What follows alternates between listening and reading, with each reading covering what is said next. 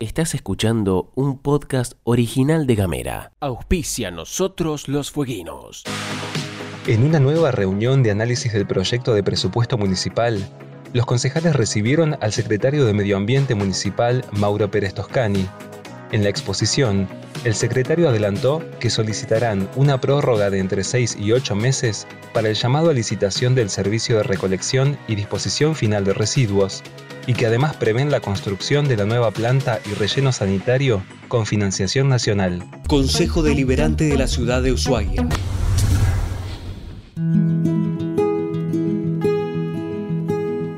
Hola, mi nombre es Gabriel Ramonet y esto es Nosotros los Fueguinos, segunda temporada, un podcast sobre historias y reflexiones.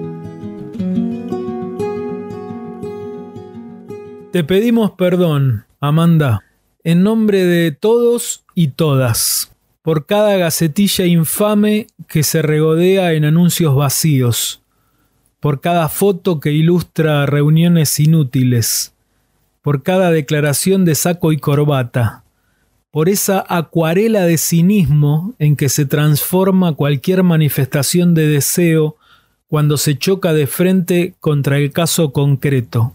Te pedimos perdón, Amanda del Corro, porque haber sido legisladora de la provincia, ministra de Educación o dirigente política no te exime de la categoría de mujer y de víctima de violencia de género. No sos menos víctima porque sos política o porque sos instruida o porque fuiste docente. Y no sos menos creíble porque te animaste a denunciar a un legislador en funciones o porque los hechos ocurrieron adentro de un local partidario, porque tu presunto agresor tiene poder. Por eso te pedimos perdón, Amanda, porque no te creímos, porque tu caso, como vos misma lo explicaste, es un compendio de todo lo que no debe suceder ante una denuncia de violencia de género. Te pedimos perdón porque cuando fuiste al juzgado a radicar tu denuncia, en lugar de hacerte pasar y escucharte, te mandaron a la comisaría de género, donde te atendió un oficial varón y después otro, por si hacía falta corroborar el error. Te pedimos perdón porque terminaste en la Fiscalía de Ushuaia, donde te hicieron creer que te iban a creer. Y hablaste dos horas un día, y después te armaron una puesta en escena con secretarias mujeres, para que pareciera que de verdad eras una víctima. Y volviste a declarar como cinco horas, contando detalles de tu verdad, ofreciendo pruebas, pidiendo medidas de protección, dejando claro que no tenías ninguna otra intencionalidad que motivar una investigación a fondo de lo ocurrido. Te pedimos perdón porque el fiscal Eduardo Urquiza, el fiscal mayor de Ushuaia, el que intervino porque el denunciado es un funcionario público, terminó firmando un dictamen donde desestimó la formación de una causa penal por entender que no se había cometido ningún delito. Sí, sin investigar, un fiscal de la provincia ya se había dado cuenta de que no existieron ni amenazas ni contexto de violencia de género sin escuchar a testigos y sin que se dispusiera ninguna prueba, el fiscal ya sabía que todo lo denunciado se podía reducir a un conflicto de índole laboral y que por supuesto no hacía falta dictar ninguna medida de protección contra ninguna víctima, porque de repente la víctima había dejado de existir y el intocable parecía ser el legislador denunciado, o mejor dicho, el poder al que representa el legislador denunciado. Te pedimos perdón, Amanda, porque el juez de instrucción 3 de Ushuaia, Federico Vidal, que debería haber investigado tu caso, confirmó el dictamen del fiscal. Después de todo, si el propio fiscal dice que no hay presunción de delito, él es apenas un juez. ¿Qué puede hacer sobre el control de legalidad de lo que dijo un fiscal? Nada más que eso. ¿Qué culpa tiene el juez de que ni siquiera tu causa haya comenzado a investigarse, no? perdón, Amanda, porque no te tratamos igual que al resto de las mujeres. Porque habíamos aprendido, a fuerza de insistencia y de la persistente militancia de los movimientos feministas, que a la mujer denunciante primero se le cree. Primero se le cree. Después se investiga y se buscan pruebas y se corrobora o se desechan las acusaciones. Pero primero se le cree. Se le cree y se la protege y no se la deja sola. Te pedimos perdón, Amanda, porque en tu caso se callaron la boca casi todos y todas, porque algunos y algunas adormecieron su conciencia con un comunicado por Facebook, con tres mensajes de Twitter o con un comentario en la radio. Porque otros y otras prefirieron no hablar demasiado, a ver si enojaban a sus jefes o a sus jefas que forman parte del mismo poder al que pertenece el legislador.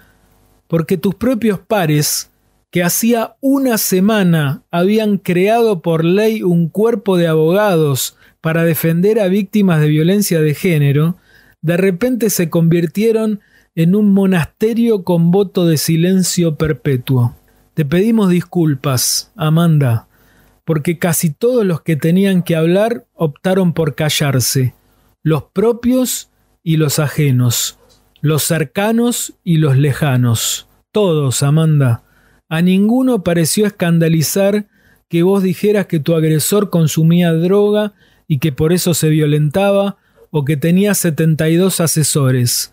La legislatura no reaccionó nunca, Amanda. No hubo reuniones de comisión, ni cuestiones de privilegio, ni debate, ni nada. Tampoco reaccionó el gobierno, tan afín a los discursos progresistas y tan lleno de oficinas cuya supuesta misión es ocuparse de este tipo de situaciones. Te pedimos perdón por haberte dejado sola, justo en el momento en que más compañía necesitabas, por haberte dejado llorar a escondidas, por haber tenido miedo, por haber preocupado a tu familia, a tus hijos, a tus hermanos. Te pedimos perdón por haber fallado como sociedad, porque en tu caso no funcionaron las instituciones, no hubo división de poderes, ni se ejerció la libertad de expresión. Te pedimos perdón por no haber organizado marchas, poniendo tu caso como testigo, por no haber hecho campañas en las redes sociales, por no haber firmado petitorios a las autoridades, por no haberle exigido a la legislatura y a la justicia, por haber mirado en silencio cómo la denuncia se escurría hasta deshacerse entre otros temas de actualidad. No supimos, Amanda, no pudimos acompañarte, no entendimos la relevancia, no medimos la peligrosidad. No quisimos poner en práctica el discurso que ensayamos todos los días. Nos dio miedo que la violencia de género tocara a un poderoso. Pensamos que el agresor iba a ser siempre un don nadie, un medio pelo fácil de demonizar, y resultó que esta vez era un señor con cargo, repleto de conexiones y cargado, pero de secretos.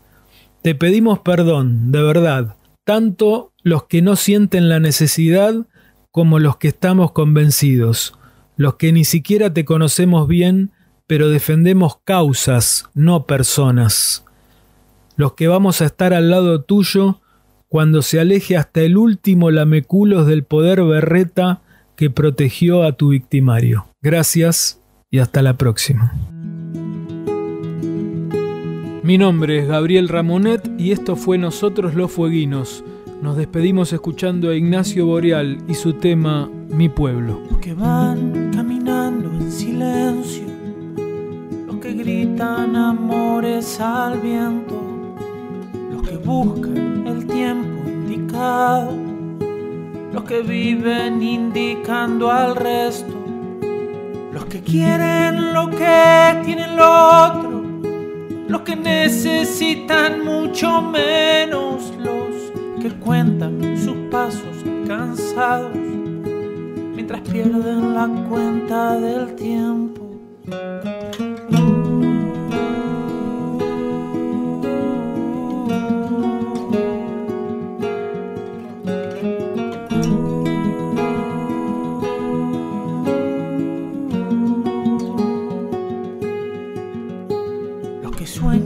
con irse a otro lado, los que hacen de este palmo su sueño, los que esperan pacientes sentados, los que matan por llegar primero, quienes luchan a viento y marea, los que dejan que los lleve el viento y los que caen del monte rodando los que suben a costa del ruedo. ¿Qué pasó con mi pueblo y su luz? Nuestro orgullo no es esta quietud, como el río que empuja por dentro. Somos puro viento y camino en el sur.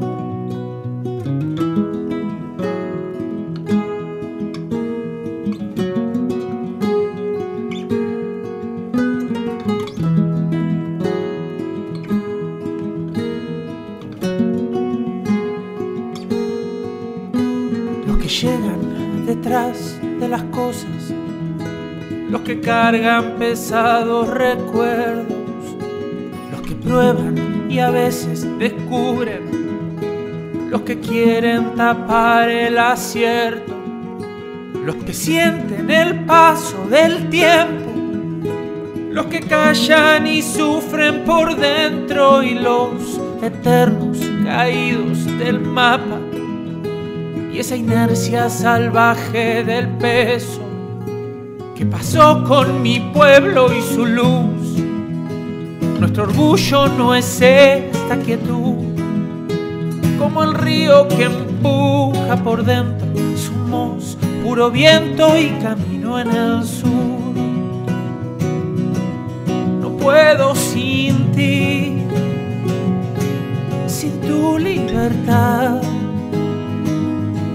sin esta canción,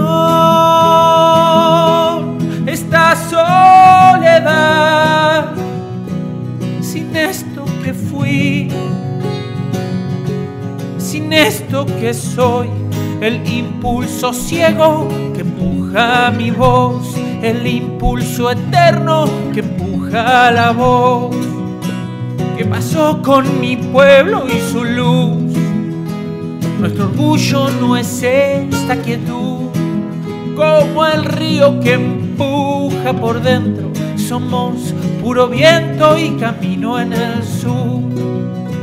¿Qué pasó con mi pueblo y su luz? Nuestro orgullo no es esta quietud, como el río que empuja por dentro. Somos puro viento y camino en el sur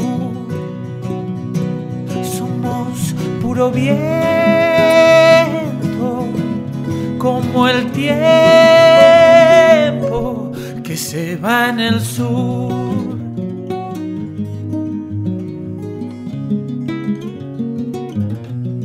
Auspicia a nosotros los fueguinos. El Consejo Deliberante firmó un convenio de cooperación con la Asociación Civil Bomberos Voluntarios de Ushuaia.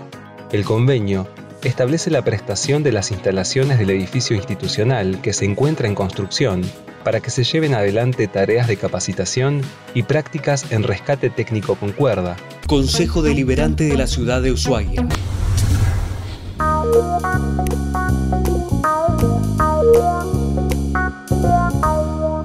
Estás escuchando un podcast original de Gamera.